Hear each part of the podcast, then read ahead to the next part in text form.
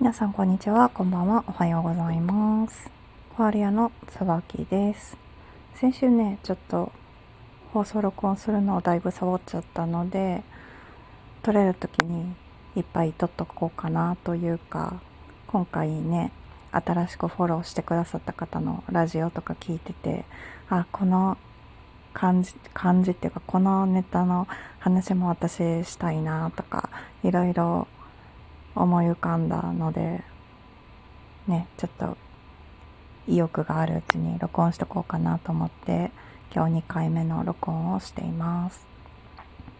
えっとねなんか2024年がまあ2ヶ月ぐらい過ぎて友人とかと会った時になんか去年異常だったよねみたいな話をするタイミングが結構あって何が異常だったかっていうとあ私がねなんかめちゃめちゃいっぱい資格を取ってたんですよ。それが何、何取った？か。去年、一昨年の後半ぐらいからですね。一昨年の後半ぐらいから、えっと、最初に色彩3級を取って、その後、ビューティービジネス検定を取って、で、その後、ネイリスト検定3級を取って、着物文化検定って5級4級を取ってあとなんだその後がなんだっけなアロマテラピー検定1級取って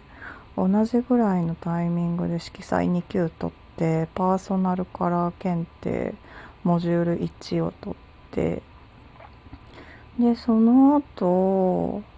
何したんだっけな。あ保育士はね一昨年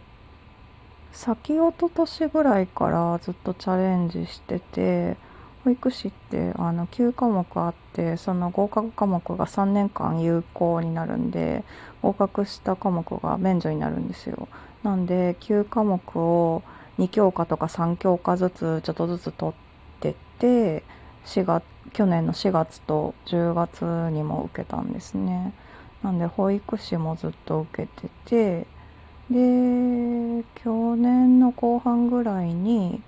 えー、と国家資格の着付け技能士2級を受けてで年末に色彩の1級を取ったのかな。で合格発表あって1級と保育士と着付け技能士も無事に合格できたっていうのがあったんですけど1年半ぐらいの間で13個ぐらい多分資格を取ったんですよね。で本当になんか気が狂ったように資格取ってたよねって言われていや本当そうだよねって思ってなんかやってる時は全然本当に全然なんか私は何もできてないみたいな感じでもっとやらなきゃみたいな感じに思ってたんですけどいや振り返るとね全然ちゃんとやってんじゃん。もうなんならそんなにいっぱい資格って1年にいろいろ取るもんじゃないよって感じなんですけど。やっててそう。まあなんかそれをね全部が全部何かに使うかって言われると全然使わない資格の方が多いんだけどそれでもなんか久々に勉強して大変だったけど楽しかったは楽しかったよなって思ったんですよね。で多分これは社会人になって大人になったからだと思うんですけど効率的に勉強するにはどうしたらいいかみたいなことをすごい考えて勉強したんですよね。私本当に学生時代勉強が嫌いで勉強が嫌いというか机に向かうのが無理で中学生の頃から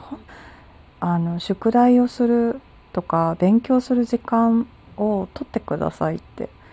勉強する習慣をつけてくださいって三者面談でめっちゃ言われてて。多分ね興味ないことが本当にできなかったんですよね。だから今大人になって大人になってから勉強するって本当に興味があるとか必要に迫られてみたいな感じで勉強するじゃないですか。誰かに強制されるわけでもないし義務教育でもないからなんか来週テストがあるから勉強しなきゃみたいな感じでもないから本当に自分が興味があるもの必要に迫られたものの勉強をするわけで、まあ、そもそも目的勉強する目的が違うっていうのはもちろんあるっていうのと、まあ、学生の頃に比べたら全然時間がないから自分に合った勉強方法とかその時間の使い方っていうのを自分で考えてやらないといけないっていうのがあってなんかその2つが重なった結果すごい効率よく勉強できるようになったんですよね。まあ、何回も言ってますけど私机に向かうのが嫌いなのでながら勉強がめちゃめちゃ合ってるっていうことが分かってだからもともとねちょっと知識があるようなものだったらあの YouTube で聞き流し動画とか探してねそれをひたすら聞くっていう勉強方法もあるだろうし最初からテキストを読むっていうことができないんですよね。こう目が滑っちゃってずっと同じところ読んでるみたいな感じになっちゃうのでテキストでの勉強も合ってなかったんだなって気づいたしだから私がやってた勉強方法っていうのは基本あれですね問題集をなんか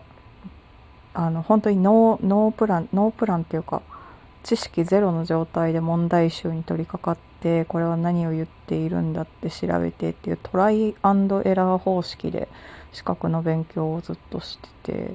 なんか自分で調べるとやっぱり身になりますよね。あのアプリとかで一問一答方式で問題を解いていくみたいなのも作ったりしたんですけど問題一問一答とかって問題を覚えちゃってなんか組み合わせであこの問題の答えはこれだみたいな感じになっちゃうのであんまり理解が深まったかどうかって言われると微妙だなと思ってせっかくねお金払ってアプリダウンロードしたのにあんまり使わなかったなみたいなのもあったんですけど。そうだから学生時代勉強が苦手だったからそれが勉強ができないのかっていうとそうじゃないなってこの年になってやっと気づいたんですよね。なので是非ねあの視覚優位なのか聴覚優位なのかみたいな話もあると思うから自分に合った勉強方法を見つけられると勉強も楽しくなるんじゃないかなと思って、まあ、お話ししました。なんか一個一個の資格の話も掘り下げて喋りたい気持ちもあったりするんだけど需要があるかどうかわかんないのであのこの試験の話聞きたいですみたいなのがあったらコメントとかレターとかで送っていただけたらそれらもねあの深掘りしてお話できたらなと思います。それでは本日の放送は以上になります。また次回の放送でお会いしましょう。コアレアの椿でした。さよなら。